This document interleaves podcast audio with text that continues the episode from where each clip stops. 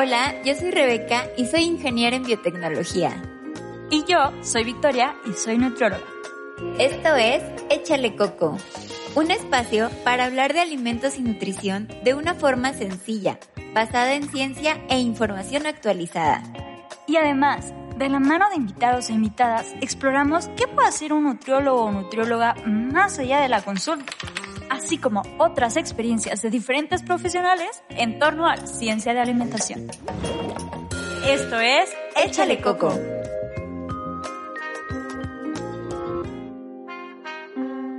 Hola, bienvenidos a Échale Coco, yo soy Victoria y en esta ocasión estamos con la doctora Esther Nizar Schoenfeld y ella es, les platico un poquito, ella es licenciada en nutrición y ciencias, de Alimentos por la Universidad Iberoamericana, tiene un posgrado en obesidad y trastornos de conducta alimentaria por la Universidad Autónoma de Barcelona, un doctorado en Administración Pública por el Instituto Nacional de Administración Pública y varios diplomados y especialidad en torno a desarrollo y políticas sociales, desarrollo docente y comunicación social.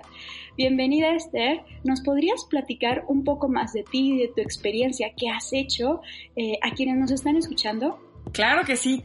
Primero que nada, pues muchas gracias Victoria por la invitación. Para mí es importante participar en estos foros organizados por jóvenes egresadas, ¿no? Muy creativas y muy activas como tú, como tus compañeras de Échale Coco. La verdad, muchas felicidades por el programa, me parece excelente. Y pues gracias por, por el interés en mi persona y en mi trayectoria. Y claro que sí, con muchísimo gusto vamos platicando un poco. Fíjate, yo estudié la licenciatura en nutrición y ciencia de los alimentos en la Universidad Iberoamericana y recién salí de la licenciatura, me he dedicado desde prácticamente al año que salí a, trabajar como docente ahí en la Universidad Iberoamericana. De hecho, sigo, sigo siendo profesora. Todavía ya llevo muchos años, ni, decírtelos, pero llevo más de 20, imagínate, o más de 22 años por allí dando clases. Y este, bueno, toda mi, carrera y mi, digamos, mi foco de experiencia al inicio fue muy enfocado al tema de justamente de, promoción de la salud y de prevención de enfermedades. Además de ser docente en la Ibero, teníamos eh, una pequeña empresa con una amiga también profesora de ahí de la Ibero. Nos dedicábamos a hacer programas de calidad de vida en el trabajo hacer, eh, a investigar qué pasaba en las empresas y entonces dábamos como recomendaciones, hacíamos programas de, pues, de promoción de salud, de prevención de enfermedades crónicas y trabajábamos con las personas en, las empresas para que tuvieran una mejor salud. Eh, muy enfocada al tema de justamente promocionar la salud y al tema de comunicación en salud. Y bueno, a raíz de, de dar clases ahí en la universidad, una alumna mía que trabaja hoy en día, la verdad que la quiero muchísimo y que es, em, ella es directora de, la Dirección de, Salud y Desarrollo Comunitario. Ella me invitó, justamente trabajaba en, la Secretaría de Salud local del Distrito Federal, que en ese tiempo eh, el secretario era el doctor Armando Agüed. Y entonces me invitaron a formar parte y a participar como titular de un consejo que se llamó Prevención eh, de sobrepeso, obesidad y trastornos de la conducta alimentaria. Estuve como dos años nada más, pero muy interesantes porque ahí yo me di cuenta justamente de muchas cosas que, pues que hacían falta, ¿no? Justamente había como una falta de coordinación entre los diferentes sectores gubernamentales, había eh, falta de comunicación, había duplicidad de funciones, por ejemplo, la Secretaría de Salud Local hace unos materiales para promocionar la salud tipo el semáforo de la alimentación y la Secretaría Federal hacia otros materiales y, y el Estado de México hacia otros y entonces no había una comunicación, entonces me percaté que hacían falta algunas cosas, ¿no?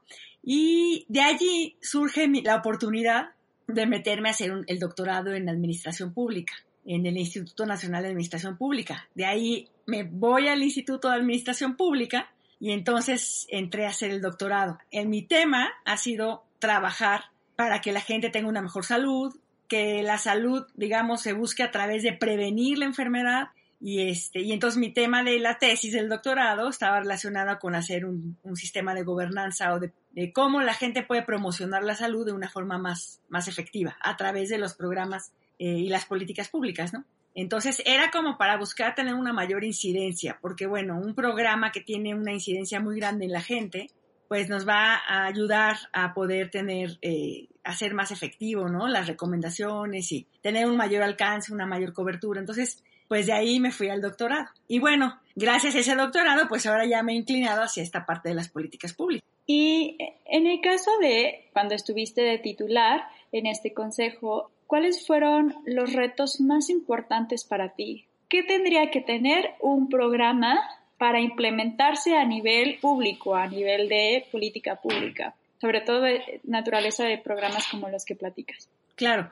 Fíjate, es muy importante, antes de hacer cualquier programa, hacer una investigación diagnóstica, un diagnóstico situacional, o sea, hacer una investigación para detectar las necesidades reales de una comunidad, para detectar los recursos que existen en, en, la comunidad, los actores, la gente que vive ahí, o sea, como realmente detectar qué necesita, qué problemática de salud tiene. Entonces, lo primero, lo primero que hay que, hacer es hacer una investigación, un diagnóstico situacional del, de los problemas ¿no? que atañen a una comunidad. Y una vez que tenga uno este diagnóstico situacional, entonces será muy importante participar conjuntamente, hacer como, como una planeación participativa con la misma gente, donde se cree y se, desde las mismas localidades, a través de estos, estas necesidades, se pueda crear el programa conjuntamente.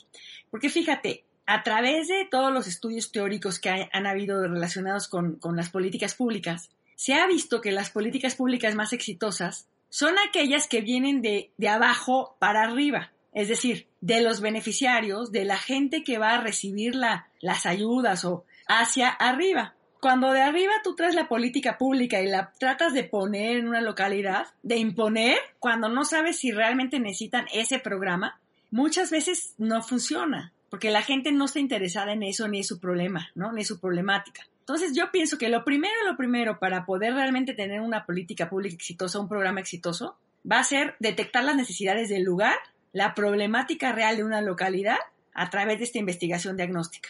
Y después, la segunda cosa sería, bueno, ahora sí, vamos a procurar en conjunto, ¿no? Con, con la comunidad, tratar de solucionar esta problemática y desarrollar un programa, ¿no? De, de, digamos, un programa o una política pública que vaya desde poner objetivos muy puntuales, hacer unas estrategias de acción, hacer toda la planeación, ¿no? Todas las, todas las instrucciones de la receta. Es correcto, todas las instrucciones de la receta para que pueda llevarse a cabo con éxito esta política pública.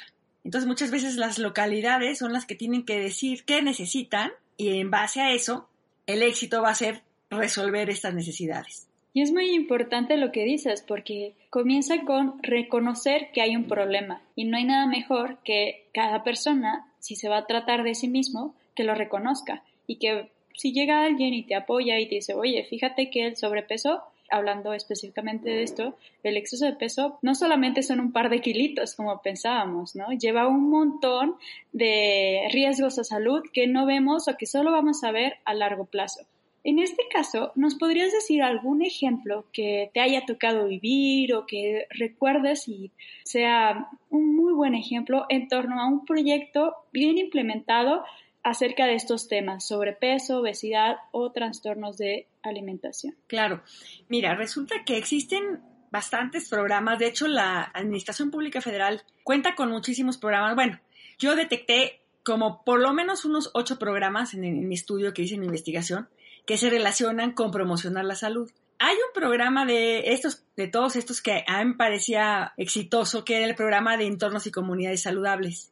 Era un programa que justamente se enfocaba en detectar las necesidades de las localidades y otorgaba recursos a grupos, ¿no? Habían grupos en, cada una de las localidades donde eh, presentaban los proyectos las mismas personas de la localidad y junto con el municipio se les otorgaban los recursos y estos recursos eh, ya servían para hacer el, el, proyecto.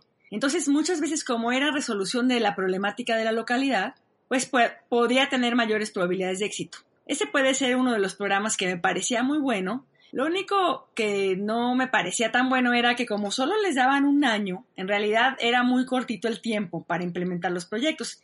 Y al siguiente año ya no se les podía dar el apoyo a esos mismos municipios ni a esos. Entonces tenía como esa cosa de que al, al año se cortaba y aunque esté muy bien, ya, tiene sus cosas buenas y sus cosas no tan buenas. Pero bueno, ese es un buen programa. Eh, otro de los programas que han sido exitosos, hay uno que es de actividad física y de alimentación, que también han ido a las comunidades a presentar eh, iniciativas, ¿no? De, trabajos comunitarios. Existen unos grupos que llaman grupos de apoyo comunitario y trabajan con los grupos en temas, problemática justamente de la comunidad, en promocionar la salud, alimentación correcta, actividad física y todo esto, que también tienen bastante eh, buen impacto, ¿no? Entonces sí hay cosas muy buenas, la verdad, en, la administración pública que se está haciendo. La problemática es esa que te digo, es como no hay una coordinación entre todas las personas que hacen las acciones ni los programas. Además, como que está fragmentado, como que está, pues, muy, como muy cortado, ¿no? Independiente cada cosa, no potencializa las acciones, duplican muchas cosas. Entonces, bueno, hace falta ahí una coordinación unitaria donde pudiera ser una sinergia. Entre las cosas, pero bueno. Incluso sería importante la participación de actores públicos con privados. ¿Existe algún tipo de mm, proyecto que se te ocurra o forma de que alguien, si tiene una idea de la parte privada, pueda incidir o pueda llevar su idea a que se implemente tal vez a nivel DIF, a nivel un poquito más tal vez federal, ¿por qué no? Sí, justamente esto que mencionas es bien importante, ¿no? La participación de actores del gobierno, gubernamentales, con los actores no gubernamentales, que son la sociedad civil en general, por ejemplo, la comunidad, la parte privada empresarial, la parte de las organizaciones de la sociedad civil, ¿no? Toda la parte, pues, de las asociaciones, ponte deportivas, las universidades también. Entonces, cuando son la salud es un problema de todos. Todos tienen algo que ver en cierta forma con la salud. Entonces, la idea de la solución, pues, va a ser poder compaginar a los diferentes actores para poder resolver este problema común, que es un problema de todos. Pues mira, justamente en la actualidad, hace muchos años, en el 2010, hubo, ya se va, 10 años, hubo un proyecto muy interesante que era una política pública del momento que se llamó el Acuerdo por la Salud Alimentaria. Y ese acuerdo justamente juntaba a personas de la empresa, de las empresas, a personas de las organizaciones de la sociedad civil, a personas de las academias y juntaban a todos los actores no gubernamentales con el gobierno y cada quien tenía compromisos y cada quien se había comprometido a cumplir ciertas cosas para mejorar la salud. Habían 10 lineamientos muy puntuales, por ejemplo, uno era pues promover más el consumo de verduras, promover más el consumo de agua natural, promover eh, disminuir el consumo de refrescos, no sé, ¿no? Habían 10 puntos y todos los, actores estaban involucrados en participar para poder eh, mejorar, ¿no? Cada uno de los puntos. Pero tuvo un problema muy grande que fue lo que no ayudó tanto a que funcionara, es que no se había designado como un recurso un presupuesto. Es muy importante que las políticas públicas o los programas tengan recursos, porque si no, en realidad no hay cómo hacerlos. Entonces, bueno, hay un problema que no se designaron recursos y otra cosa muy importante es que tengan una normativa, que tengan un como marco legal, eh, digamos, que esté escrito, que esté en normas, en leyes, en reglamentos para poderlo hacer, ¿no? Entonces tampoco tenía esto. Entonces esas dos cosas es lo que hizo que, que a mediano plazo ya no funcionara tanto este, ese, ese, ese proyecto de gobernanza, ¿no? Esta forma, este sistema de donde participan actores del gobierno y los no del gobierno juntos, se reconoce como un sistema de gobernanza. Trabaja por un objetivo común.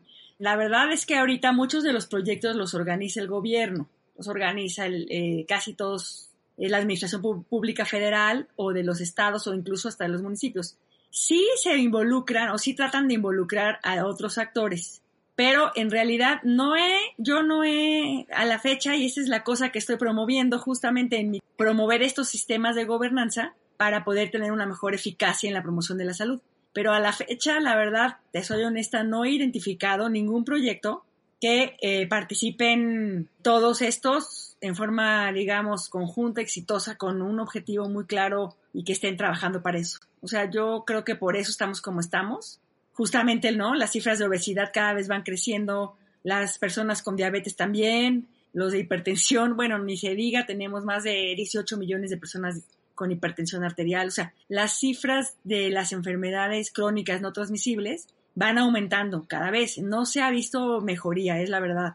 Y esto, bueno, justamente yo lo he, lo he dicho mucho en los textos, en los artículos, en incluso un libro que pues se los voy a presentar, te lo voy a hacer llegar también, mira, este es mi libro de la tesis. Lo que pasa es que este libro justamente es gobernanza para promocionar la salud y habla sobre una hacia una administración pública sostenible, es decir, cuando tú haces prevención, cuando haces promoción de salud, eso es costo efectivo. Quiere decir que, fíjate, por cada peso que metas tú en promocionar la salud y en prevenir la enfermedad, te vas a ahorrar hasta seis pesos del gasto de atención sanitaria, del gasto de medicamentos, del gasto de cura. Entonces, realmente es costo efectivo hacer la, la promoción de la salud.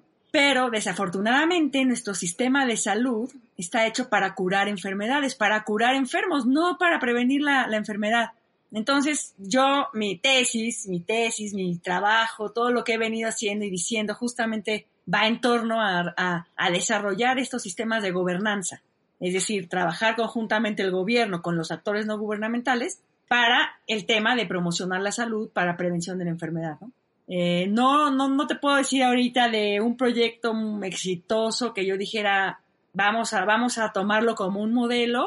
Ojalá, ojalá tuviéramos algún ejemplo. Sería la primera yo en, estarlo siguiendo y en, en, aplaudirlo, ¿no? Porque justamente es mi tema, ¿no? Pero no, no, no te puedo decir en este momento algún proyecto así muy puntual. Sí reconozco que el Acuerdo Nacional por la Salud Alimentaria del 2010 tenía las características de gobernanza pero le faltó el presupuesto y le faltaron las las normas, ¿no? Entonces tampoco funcionó. Entonces, este, hay mucho camino por recorrer. Tú que estás ahí en, la difusión con los egresados jovencitos, necesitamos muchos nutriólogos que se metan a hacer políticas públicas a, a esta área, ¿no? Porque fíjate que otra de las cosas que sería interesante platicarles es que cuando recién entré al doctorado, yo era como un espécimen, ¿no? O sea, de verdad, no te puedo explicar. O sea, te me veían, ¿qué hace aquí una nutrióloga? De verdad, o sea, era para empezar la única. Todos los compañeros eran o abogados o economistas o, o ya maestros en administración pública o tenían todo de en áreas de la ciencia social. Incluso ahorita he batallado muchísimo para poder adentrarme con alcaldes, con con personas de administración pública porque en realidad no, no valoran tanto esta parte de la prevención, o sea, como que están hechos más, te digo, para curar que para prevenir, ¿no? Sí, que tal vez puede ser un poco más sencillo porque ves tal vez resultados a corto plazo, pero al final los resultados más contundentes serían de la parte de prevención, ¿no? Si acaso algún mm, proyecto que se me ocurre muy parecido a lo que nos explica sería el del etiquetado, ¿no? En donde participa academia, participan pues tal cual centros de investigación, participan también varios actores de la organización civil, pero falta o no hubo tanta actividad de la parte de la industria, del sector privado de industria hasta el final. Entonces sería muy interesante tener un modelo como el que dices. Sí, claro que sí. Fíjate, es interesante que lo mencionas, muy inteligente tu, tu comentario, eh, la verdad. Cuando se hace una norma, las normas que son las que, digamos, está la Constitución, la política de los Estados Unidos mexicanos, tenemos el artículo cuarto, el cuatro constitucional, que es el que da o dice que es un derecho humano, ¿no? La protección a la salud y que además el Estado lo garantiza. También en el artículo cuarto está la parte de la alimentación, que eh, se debe garantizar una alimentación nutritiva, la parte del agua, o sea, realmente la Constitución defiende ¿no? estos derechos humanos fundamentales. Ahora, ya el artículo cuarto de la Constitución se reglamenta por una ley. Esta ley es la Ley General de Salud. La Ley General de Salud tiene muchos capítulos, pero dentro de uno de los capítulos, el capítulo 7 justamente habla de promocionar la salud y la protección a la salud, la educación para la salud, todo esto, ¿no? Y luego existen otros, eh, otras, otras normatividades, ¿no? Por llamarlas así, que son las normas, que son las que te explican punto por punto cómo vas a hacer eh, las cosas que te está exigiendo la ley. Estas normas, por lo general, trabajan en conjunto con la sociedad civil se hace una consulta, o sea, realmente se invita a personas de la academia, de organizaciones de la sociedad civil, del mismo gobierno, y se hace toda una conjunción de esfuerzos para poder eh, aprobar esa norma, ¿no? Y luego esa norma se va al Congreso y en el Congreso aprueban las normas. Ahora, fíjate bien, eh, esta norma del etiquetado es la norma 051, que es la que se acaba de aprobar en, pues apenas, ¿no? Este, me parece que fue en noviembre de 2019, que fue que se aprobó y se empezó a se modificó la ley y todo esto para el nuevo etiquetado. Pero sí, efectivamente, estos proyectos de las normas sí son en, cierta forma proyectos de gobernanza porque trabajan diferentes sectores, ¿no? Bajo un objetivo común, ¿no? Eh, es interesante, pero son organismos específicos y además son convocados, invitados por el mismo sector público. O sea, no es de que si yo llego, yo quiero participar y ya me dejan, no. O sea, convoca el sector público y, se hace toda una convocatoria planeada y organizada para que vengan de diferentes sectores, áreas, y se hace todo esto, ¿no? Ahora, si estuvieron los de la industria en el, lo del etiquetado, y de hecho yo tengo amigas mías, dos amigas que estuvieron en ese comité de la norma, eh, cercanas, y me platicaron que se ponían terribles las discusiones. Obviamente, las personas de la industria no querían que se aprobara el etiquetado de, de octágonos, porque tienen miedo de que obviamente bajen su, su, el consumo, la gente, los productos y pues que entonces no vendan igual, ¿no? Entonces siempre hay como un conflicto de, intereses, ¿no? Y sí hay, hay que ponerse de acuerdo y hay que hacer este ejercicio hasta que se llega a un, a un acuerdo, ¿no? Entonces se, se aprueba la norma, se, hace, se manda al Congreso, se aprueba y ahí está que a partir del día primero de octubre pues ya tenemos estos octágonos, ¿no? en el etiquetado.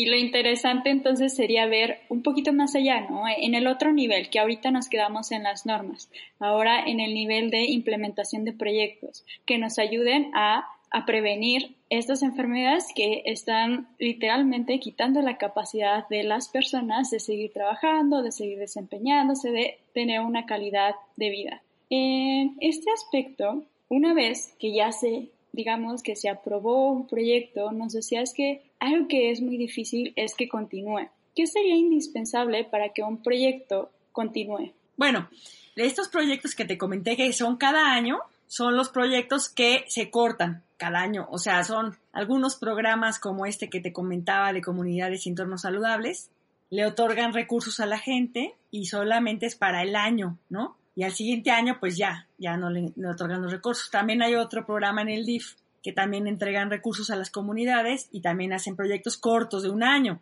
Pero también, por ejemplo, existen otros programas que llevan muchos, muchos años. Por ejemplo, el de alimentación y actividad física ya lleva muchos años, desde el sexenio pasado, desde hace dos sexenios. Este que te digo, comunidades saludables, también llevan dos sexenios, varios. Eh, lo que, lo que, los que son de un año cortos son los que les entregan los recursos a, a un grupo determinado de una comunidad que junto con su municipio hacen ese proyecto. Pero el programa magno, digamos, el programa grande, donde se encasillan estos pequeños proyectos, esos son los que, los que duran el año.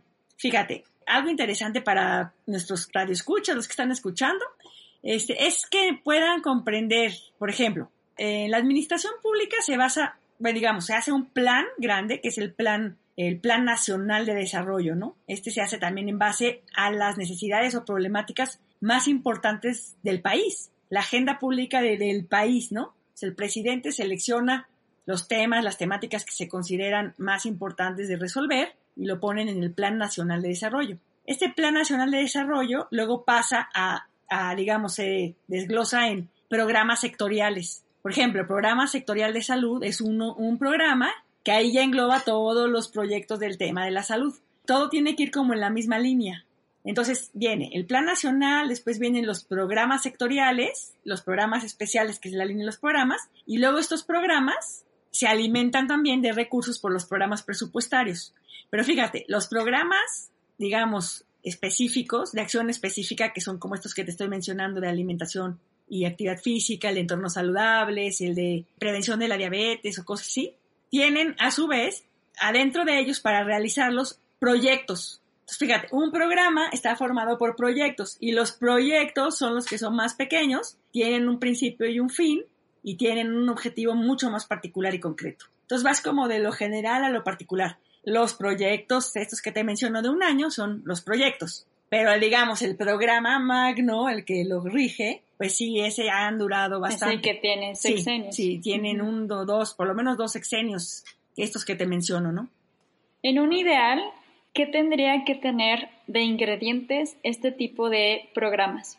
Yo creo, y como es lo que he venido trabajando para mí, fíjate, dos cosas muy importantes que qué bueno que me lo preguntas porque uno, ya te dije, lo primero hacer un diagnóstico de la situación de salud y necesidades de la comunidad donde vas a hacer el programa específico. Pero también hay que ver, digamos, los actores con los que vas a participar en el programa. Entonces hay que hacer un diagnóstico también de los mismos actores que van a participar, porque la idea es hacer esta gobernanza, ¿no? Entonces en la comunidad pues, hay que buscar qué empresas hay, qué universidades o academias, qué organizaciones de la sociedad civil trabajan el mismo tema y hacer esta especie de consejo, hacer un consejo. Muchos de los lugares donde se juntan estas, estas, digamos, diferentes sectores se conocen como consejos, por ejemplo, los consejos ciudadanos. Entonces, bueno, ingredientes importantísimos sería hacer diagnóstico situacional de la salud o de investigación. Dos, procurar hacer el sistema de gobernanza, que puede ser a través de un consejo, ¿sí?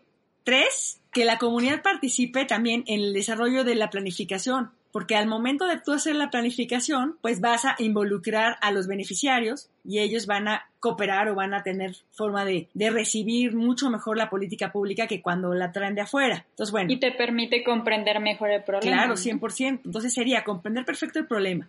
Invitar a la, a la, a la comunidad que vive allí a participar en la, en la planeación. Y después tener obviamente una estrategia, ¿no? Muy, muy concreta en cuanto a las acciones o a las tácticas que vas a hacer tú para cumplir los objetivos. O sea, objetivos, estrategias y acciones claras. Y luego ya hacer la operatividad, que esa es la parte de gestión. En alguna de tus preguntas tú decías que es gestión. La gestión pública es la operatividad, la implementación. Es decir, cómo a través de los recursos que tiene la administración pública, se va a, llevar a cabo todas las acciones que se planean. Entonces, gestionar es como gestionar el proyecto, operarlo para que vaya funcionando. Entonces, la gestión pública pues tiene que estar adecuada también a las necesidades. Y la otra de las cosas importantes ya sería hacer un seguimiento o monitoreo de cómo va y al final pues la evaluación del programa. Porque lo que está sucediendo también muchas veces y ha sucedido en la administración pública es que no se hace una evaluación. Casi no se evalúan los programas, ni se ve si tuvo éxito, si tuvo impacto, si, si cumplió el objetivo, etcétera, ¿no? Entonces, hacer este seguimiento, hacer la evaluación. Te estoy diciendo como todos los pasos que yo consideraría importantes para que sea exitoso un programa. Y otra cosa, perdón, muy importante es ya para la evaluación pues va a haber que desarrollar indicadores de medición, o sea, cómo voy a medir el, avance. Se hace a través de indicadores y pues se tienen que ir evaluando estos indicadores si van funcionando o no. Y obviamente tratar de arreglar las cosas que no funcionaron, mejorar las cosas o, o, si funcionó, pues qué bueno, ¿no? Y al final sistematizar la información. Ya por último, porque también pasa que no encuentras publicaciones realmente de, de qué se hizo, cómo se hizo, el éxito o no del, del, del resultado. Entonces al final, pues sistematizar toda tu información para poder compartir, ¿no? Si, si fue exitoso o no. Por ejemplo, ahora que hice mi investigación de la tesis que te contaba de los proyectos, yo estaba buscando pruebas, evidencias científicas sobre los resultados o avances de los proyectos y la verdad no hay casi nada publicado. Nada. Entonces es una pena que a lo mejor hay cosas muy buenas, pero como no te sistematiza la información, pues nadie lo sabe, ni lo puede leer, ni lo puede replicar, ¿no? Y eso permitiría también hacer como un ejercicio de transparencia, ¿no? Porque luego hay un estado de negatividad hacia el gobierno, cuando, bueno, o sea, realmente sí se están haciendo cosas, o sea, todavía falta camino por recorrer, pero pues si fuésemos más transparentes, diciendo, vean, este tuvo tantos resultados, este tantos, pues sería un poquito más fácil tener ese tipo de equipos, como decías, y generar una gobernanza que permita ser sustentable. Claro que sí, claro que sí. Es importantísimo, de verdad, la transparencia en todo, ¿no? De las acciones que se hacen, en los recursos, cómo se utilizan. Incluso puede haber un control, bueno, la idea es que exista un control de que todo vaya marchando conforme a lo planeado, ¿no? Y la misma sociedad puede ser el organismo que controle o que verifique si, si es transparente, por ejemplo, se habla ahora de tener la transparencia a través de de los datos en, digamos, gobierno abierto, ¿no? Big Data. exacto, el Big Data y lo que se conoce como gobierno abierto. El gobierno abierto, eh, pues justamente es este, poner los datos a la luz de la gente que los quiere utilizar, a la luz de las personas y entonces la gente se mete y puede cerciorarse si un proyecto funciona, si no, cómo se gastaron los recursos públicos. Porque a fin de cuentas, Victoria, ponte a pensar que todos los recursos públicos que se utilizan son nuestros, son nuestros recursos, es nuestro dinero. Nosotros estamos poniendo los impuestos, estamos pagando un montón de dinero para, para que el gobierno pueda realizar los programas y los proyectos. Entonces sí, sí sería merecedor, ¿no? Saber cómo se gasta este dinero y de ahí pues que sea transparente, ¿no? Tanto el, eh, lo que llaman el accountability, que es transparencia y, se me fue la palabra, pero es que tiene que ser todo claro, conciso, transparente y puesto incluso en, al alcance, ¿no? Del ciudadano. Y eso permitirá, bueno, si no se están cumpliendo las cosas, como, como dijiste, ¿no? Si ya puse mi dinero y no estoy recibiendo eh, resultados, ¿qué puedo hacer yo? Y generaría como ciudadanos y ciudadanas más activos y al mismo tiempo también profesionales de salud. Y en este aspecto, tú, si hay algún nutriólogo, nutrióloga o profesional de salud o incluso de ciencias de alimentos que, bueno, le interesó este tema, ¿qué podría hacer? ¿A dónde podría ir? Claro, hay una página para el público en general que habla de transparencia de los programas y sí te hablan de los gastos. Eh, con mucho gusto te puedo compartir el link. En este momento no lo tengo de memoria, pero hay una página. Los ponemos en. Claro que sí, hay una, hay un link que te metes y ahí vienen los programas y, y vienen los gastos y viene cómo se, los programas presupuestarios, los que te hablaba, ¿no? Por ejemplo, el programa sectorial de salud se alimenta de programas sector, el programa sectorial de salud de programas de acción específica y estos son eh, reciben los recursos a través de los programas presupuestarios. Entonces, estos programas presupuestarios son los que están puestos en esta página, donde se tiene que poner ahí en qué se gasta, a qué unidad administrativa le dieron el recurso y cuánto se, se invirtió al año por cada uno de los, de los programas. Eh, entonces, con mucho gusto les comparto el link para que el que quiera, pues lo vea. Y hay otra cosa interesante, bueno, hasta el sexenio anterior, que, que fue eh, el sexenio donde me tocó hacer mi investigación, hasta el 2018, de hecho todavía sigue, pero yo veo que muchos de los proyectos ya están parados. También te paso el link. Hay un eh, boletín que se llama Boletín Caminando a la Excelencia, que lo edita la Dirección General de Epidemiología, donde se ponen lo mismo, todos los indicadores de los programas, esto sí, de acción específica, no los presupuestarios, sino los de acción específica, y te habla del avance de los indicadores en los estados. O sea, por ejemplo, cada estado cómo va avanzando con los diferentes indicadores. Sus metas y si las logró, exacto, si no. Exacto. Y ahí te vas a dar cuenta que yo, por ejemplo, que ahora estuve volviendo como actualizando para lo del libro, te das cuenta que el programa de actividad de alimentación y actividad física estaba en verde o estaba en, en amarillo, casi todos, estaba bien. Y a partir del 2019, cuando entró la nueva administración, pues a lo mejor ya están haciendo otra cosa, ¿no? Pero ese proyecto, lo, ese programa lo, pues lo, lo frenaron y ya se ve todo, es, todo está como en negro, ¿no? En negro es cuando ya no está funcionando.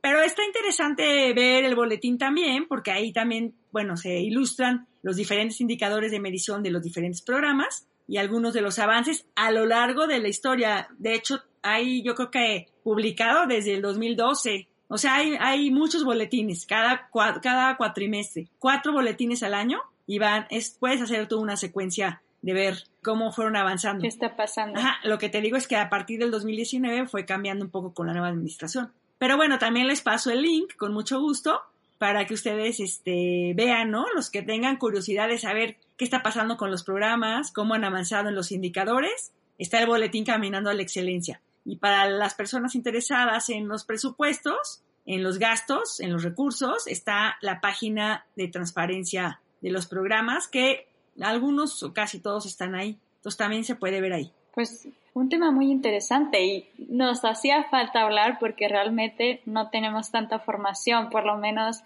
en la parte de eh, profesionales de salud de esta parte. En Coco tenemos siempre al final una serie de preguntas que realmente no tienen una respuesta correcta, son un poco para conocer quién está detrás de esta gran profesionista que nos estuvo hablando durante todo este tiempo, ¿no? Y la primera pregunta es, ¿cuál es tu comida favorita y por qué? Mm, muy buena pregunta. bueno, mi comida favorita, la verdad, sin duda, son los tacos. Me encantan los tacos tipo de, por ejemplo, taquitos este de bistec o así me encantan los tacos, las tortillas, bueno, las tortillas las amo, así que yo soy muy buena mexicana porque mi comida favorita es la comida mexicana. Definitivo. Y continuando con el tema de alimentación, ¿tienes algún gusto culposo? En Échale Coco definimos gusto culposo como dos cosas. Puede ser primero algo que sabes que por tu profesión no deberías estar comiendo tan o en grandes cantidades o algo que pues son combinaciones extrañas como no sé papas fritas y helado cosas así Ok, mira, no, definitivamente te puedo decir algo que me mata y no puedo con él, o sea, con ello. o sea, si lo veo, ya no hay control, es la Nutella. Sí, me encanta. Muy deliciosa. O sea que definitivo, yo por eso ya ni la compro porque la que se la acababa era yo. Así que prohibido en esta casa, prohibida, porque no hay control. Si hay ahí ese frasquito, híjole, olvídalo sí, la Nutella. ya ni lo quiero decir en fuerte porque soy No, pero es parte de, o sea, sí, además está diseñado para eso. claro. Es mi coco. Es mi coco, ¿eh? Sí. eh la siguiente pregunta es, del área en la que tú decidiste concentrarte, ¿hay alguna frase, algún comentario o mito que te suela, suelas escuchar y digas, ¿cómo es posible que sigan diciendo esto? Esa es una buena pregunta. Bueno, pues ahorita la verdad creo que puede ser adecuado el comentario. La nueva campaña que acaban de sacar la presidencia de justamente el etiquetado y del niño gordito con la niña y los sellos me parece muy mala, nada constructiva. Eh, yo en la, en la Ibero no dije, no, no les conté, pero mi materia es mercadotecnia social, es cómo hacer campañas de comunicación. Eh, justamente para cambios del comportamiento. Entonces soy como especialista en esa área y me doy cuenta que la nueva campaña es una campaña muy terrible en el sentido de que puede destruir, ¿no? Puede crear problemas eh, en los niños de autoestima, ¿no? Baja autoestima, sobre todo en los niños que sufren de sobrepeso y, y, obesidad. No, no le va bien, no es constructiva. Hay que nosotros trabajar sobre sentimientos positivos, sobre mensajes positivos, ¿no? Y la campaña nueva, esta nueva campaña me da mucha pena, pero la verdad de, se me hace un poco insensible y no es constructiva. sí, realmente que yo creo que no vi nadie que estuviera de acuerdo, pero sí, como tú dices, o sea, realmente incluso este tipo de proyectos tan sencillos como una imagen tendría que llevar a cabo antes un análisis previo, un por qué lo vamos a hacer, un claro. justo lo que estuvimos viendo hoy, ¿no? Claro que sí, y te digo algo, la verdad, se nota que no hubo un estudio previo y tampoco se nota una preparación en las personas que lo hicieron. La verdad, personalmente no, no me parece muy buena. Personalmente, personalmente. Y coincidimos muchas personas con eso. Ya para concluir, ¿por qué hacer o por qué participar en la gestión pública? Pues mira, la verdad, em, yo tengo así como un sueño, un sueño que es tener una mayor incidencia en el cuidado y en el mantenimiento de la salud de las personas. Eh, mi tema, como ya lo hemos platicado, es la prevención de enfermedades, especialmente enfermedades crónicas, obesidad y diabetes. He trabajado toda la vida en cosas de comunicación para la salud, cómo cambiar las conductas, cómo mejorar el estilo de vida en la gente, eh, hacer campañas de, buena alimentación, de, actividad física. Entonces mi tema es este, es como más vale prevenir que curar, ¿no? Hacer gestión pública nos va a ayudar y nos va a llevar a tener una mayor incidencia, nos va, nos va a llevar a tener eh, mejores resultados si se hace en una forma efectiva, si hace promoción de salud en forma efectiva, podemos tener un alcance enorme, enorme. Entonces yo fui, fui avanzando de trabajar con las personas, que sigo haciéndolo, pero con el individuo. He trabajado en escuelas, eh, en organizaciones también con el mismo tema. Y ahorita la verdad con esto me estoy pasando a un nivel eh, que va más allá, que es el nivel de las políticas públicas, y pienso que este nivel puede tener una mayor incidencia y que además tiene que estar en comunión, en comunión con todos los otros niveles, ¿no? No sé si ahorita vaya el caso que, explique que para tener un mejor éxito en, en el tema de promocionar la salud y prevenir la enfermedad, tendríamos que actuar en cuatro niveles de comunicación el primer nivel es la parte individual, la persona, yo como individuo, lo que está adentro de mí. El segundo nivel son las primeras eh, cercanías, que es tu familia, tus amigos, la primera esfera. La tercera esfera ya es la parte organizacional, ¿no? Que son las escuelas, donde trabajas. Y la cuarta esfera es la política pública. Entonces, yo estoy tratando de incidir en las políticas públicas con mi tema, con el tema de la gobernanza, con el tema de prevenir las enfermedades.